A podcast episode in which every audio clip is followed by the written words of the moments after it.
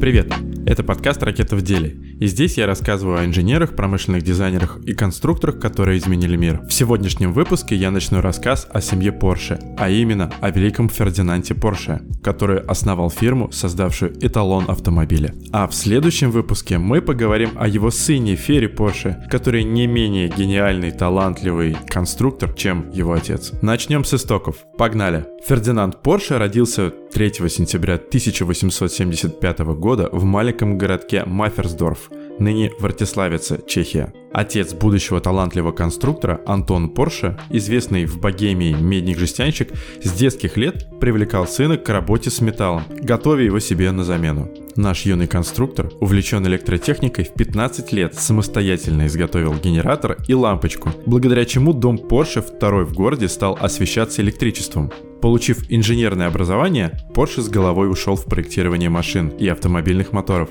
Если хочешь сделать что-то хорошо, сделай это сам.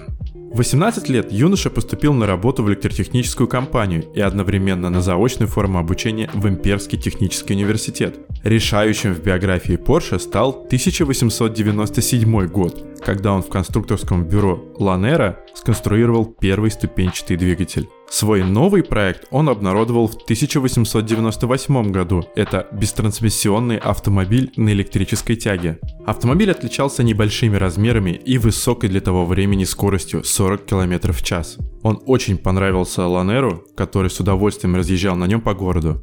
Благодаря этому проекту Porsche был назначен главным конструктором компании и уже в 1890 году на Всемирной выставке в Париже получил гран-при за свое изобретение. Так его автомобиль стал первым в мире переднеприводным электромобилем и первой в мире машиной с гибридной силовой установкой. В 1903 году Фердинанд женился на Алаизии Кейс, Скоро у них появилась чудесная девочка по имени Луиза, после которой спустя 6 лет на свет появился мальчик, которого нарекли в честь отца. Малыша звали Ласкательно Ферри, о нем как раз в следующем выпуске. В 1906 году Porsche стал техническим директором и главным конструктором венской фирмы, производившей автомобили Австро Daimler. Под его руководством создаются модели Принц Хенрих, Саша, ADM и ADR, за разработку военной техники, машин с гибридными силовыми установками, моторов для дирижаблей и самолетов в годы Первой мировой войны Porsche, не имевший вообще никакого высшего образования,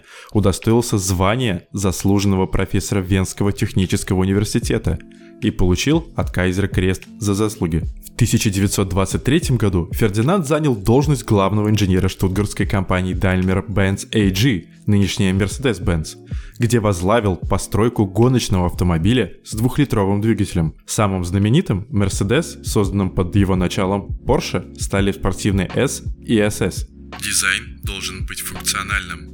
После гоночных авто конструктором овладела идея создания доступной по цене народной машины – и он упорно стал работать над конструированием мотора и других узлов и деталей такого автомобиля. Но начало Первой мировой войны помешало закончить эту работу. Первая мировая вынуждает Фердинанда переехать в Германию и покинуть Австрию.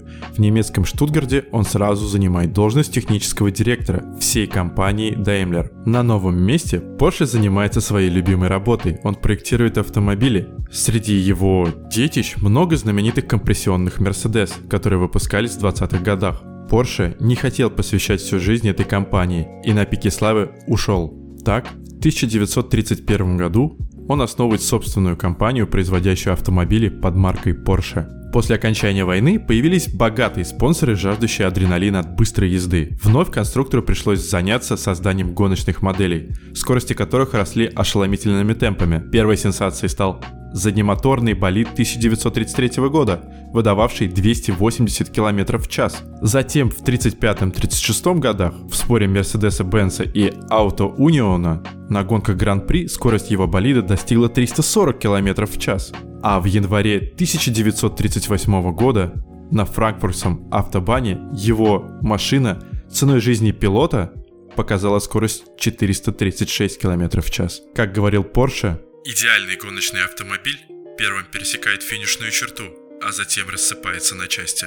За растущие в таком темпе скоростные показатели Штутгартская академия удостоила Porsche научной степенью доктора. Но Porsche не оставляет идея создания именно народного автомобиля. Тем временем, по личному приглашению Иосифа Сталина, конструктор посещает Советский Союз. Там он посещает авиационные и танковые заводы, и ему предлагают перебраться со всем конструкторским бюро в Советский Союз и выбрать для работы любой завод. Особо ему рекомендуют сталинский тракторный, который планируется использовать для разработки танков. Ему даже предлагали пост министра автомобилестроения. Porsche был готов конструировать танки одновременно с автомобилями, но он не увидел перспективы развития транспорта в Советском Союзе и от всех предложений отказался. За воплощение своих идей в жизнь он обязан другому диктатору. Началась эта история осенью 1933 года в одном из залов отеля Кайзерхоф в Берлине. Собеседников было трое. Адольф Гитлер, Якоб Верлин, представитель Daimler-Benz и Фердинанд Порше. Гитлер выдвинул требование создать для немецкого народа крепкий и надежный автомобиль стоимостью не более тысячи рейхсмарок. Также автомобиль должен был собираться на новом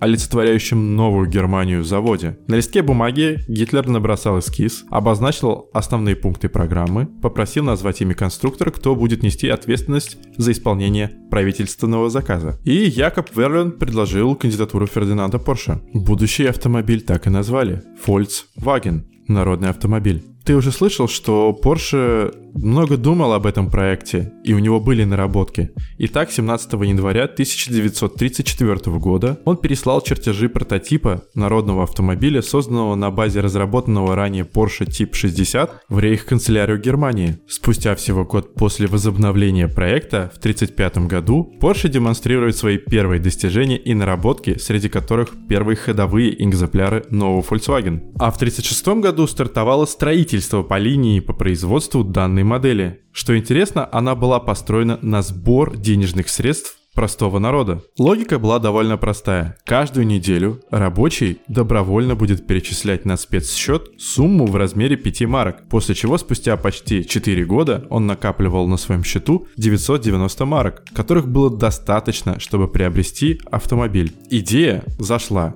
и более чем 300 тысяч жителей Германии стали ей пользоваться. Однако они не получили чего хотели, потому что началась Вторая мировая война, и все, что они собрали, было передано Третьему Рейху. Все, что смог сделать для своих вкладчиков Фердинанд Порше, это небольшую скидку при покупке нового автомобиля. Спектр творений гениального конструктора был потрясающе широким. Он одновременно мог заниматься конструированием мотоциклов, локомотивов, авиадвигателей и танков. Когда во время войны стал ощущаться дефицит энергоносителей, Porsche изобрел способ получать электричество от ветряных мельниц. Тем не менее, в разработке военной техники конструктор терпел неудачи. Изменить легко, улучшить гораздо сложнее. Поражение Германии стало большим ударом для семьи Porsche. И даже не потому, что союзниками было уничтожено конструкторское бюро со всеми документами, архивами и чертежами. 45 год стал тяжелым потому, что французские власти выдвинули обвинение сыну и отцу Порше, после чего они были арестованы. Обвинение базировалось на том, что якобы арестованные принимали активное участие в сотрудничестве с фашистским руководством и эксплуатировали в личных целях труд военнопленных, а также готовили для гестапо бойцов сопротивления, способных саботировать производственно военной техники. В 1946 году, ровно через год после поражения Германии, Ферри Порше был выпущен на свободу. Свое освобождение он отпраздновал быстрым созданием и выпуском гоночного автомобиля для одной итальянской компании под названием Цизиталия. Вырученные деньги, а это 1 миллион франков – это огромнейшая сумма. Сын Порше отдает французской власти в качестве выкупа за своего все еще заключенного отца. Фердинанд Порше-старший, по мнению историков, даже не пал духом от своего статуса осужденного и даже за решеткой умудрялся творить свои шедевры. По некоторым данным, именно Порше активно помогал компании Renault в создании модели 4CV. Порше отсидел 22 месяца в тюрьме что сильно ударило по его здоровью. К нему не допускали врачей и пытались его там сгноить. Его выпускают для того, чтобы он смог умереть на свободе. В 1950 году, 19 ноября, Фердинанд Порше перенес тяжелый инсульт. после которого спустя почти два месяца умер. Однако перед своей кончиной он все же успел разбавить свою далеко не сладкую жизнь несколькими счастливыми мгновениями. Сбылось одно из его самых заветных желаний. В массовое производство был выпущен Volkswagen Жук. Он стал самым продаваемым автомобилем в мире, обогнав Ford T. К 1955 году было выпущено более 10 миллионов автомобилей. Также совместно с сыном был построен автомобиль, который они назвали 356. Он стал первым серийным автомобилем новой великой компании под названием Porsche. И как говорил Фердинанд, Porsche. Нет никакой замены. на этом первая часть выпуска про Porsche заканчивается, а с тобой был Гриша, и помни, творить значит улучшать.